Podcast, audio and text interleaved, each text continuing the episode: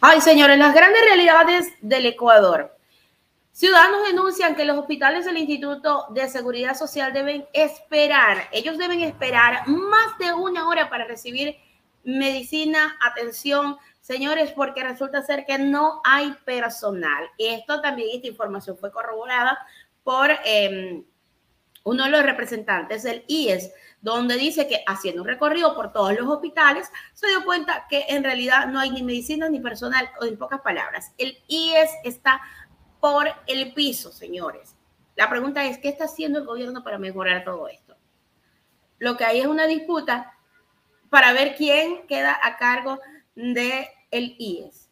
Pero en realidad no están dando soluciones a los asegurados, no están dando soluciones a la ciudadanía. Este ha sido el gran problema de este gobierno. Vamos con el detalle de esta información inmediatamente para que ustedes conozcan de primera mano qué es lo que está pasando. Esto pasó justamente, esta denuncia viene desde cárcel en donde en una de las unidades del Seguro Social, del IES, este, no había personal médico, no había personal para atención. Y, y allí nos preguntamos, Dios mío, ¿qué es lo que está haciendo este gobierno? ¿En manos de quién está el Ecuador? Nos denuncian que en el IES de Carcelén deben esperar más de una hora para recibir atención médica debido a la falta de personal.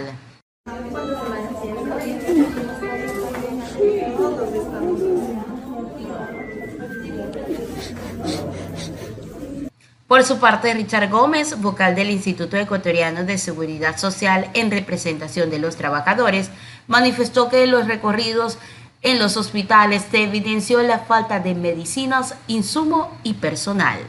Primero hemos hecho una vocalía de territorio, estamos asistiendo justamente a dispensarios de seguro campesino, a hospitales en Santo Domingo y Manaví. Esta semana vamos a hacer otros recorridos más a nivel nacional, eh, cayendo un poco de sorpresa con la finalidad de no hacer shows, sino más bien palpar la realidad de los afiliados y con eso pedir rectificaciones urgentes. Frente a eso, hemos encontrado, por ejemplo, desabastecimiento de medicina en los dispensarios del seguro campesino, lo cual se está tratando también con las autoridades para poder, eh, de alguna manera, suplir esa necesidad. Hay unidades médicas que realmente ya necesitan o requieren que se llenen las vacantes de personal. No hay personal médico, esas son las quejas de los pacientes y eso implica que a la gente le den dos, tres meses para poderle dar una cita, para poder agendar una cita. Esos son los temas eh, que yo creo cruciales en los cuales la administración actual, vemos que Alfredo Ortega está empeñado también, está recorriendo hospitales junto a Diego Salgado, respaldamos esas acciones porque eso es lo que nos va a permitir saber de a ciencia cierta si efectivamente los afiliados están siendo bien atendidos o no y tomar las rectificaciones del caso. Los recorridos se han venido haciendo permanentemente y las quejas siguen, abogado.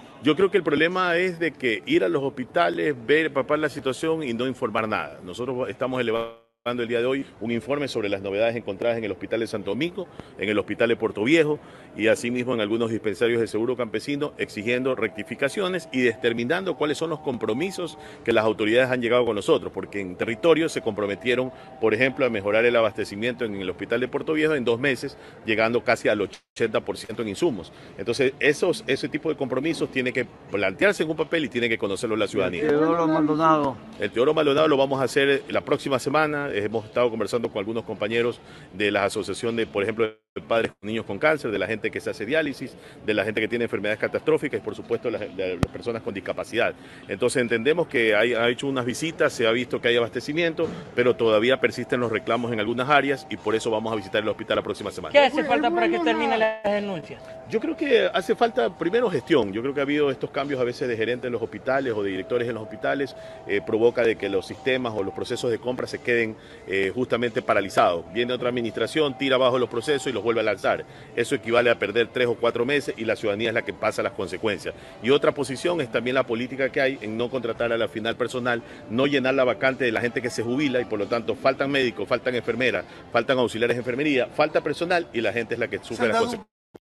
Lamentablemente, eso es lo que está pasando en el país. Una gran falta de personal en todo lo que es el sistema de seguridad social. Fíjense que la denuncia viene desde Carcelén y sin embargo eh, Richard Gómez está diciendo que ya a partir de la próxima semana van a seguir eh, dando revisión a, todos, a todas las unidades de eh, seguro social del país para verificar en realidad qué es lo que está pasando, si falta personal o no. Es un proceso administrativo, todo viene de la raíz de un proceso administrativo en el que quitan personal, sacan, y sencillamente el que paga es el pueblo ecuatoriano, porque son los que no están siendo atendidos.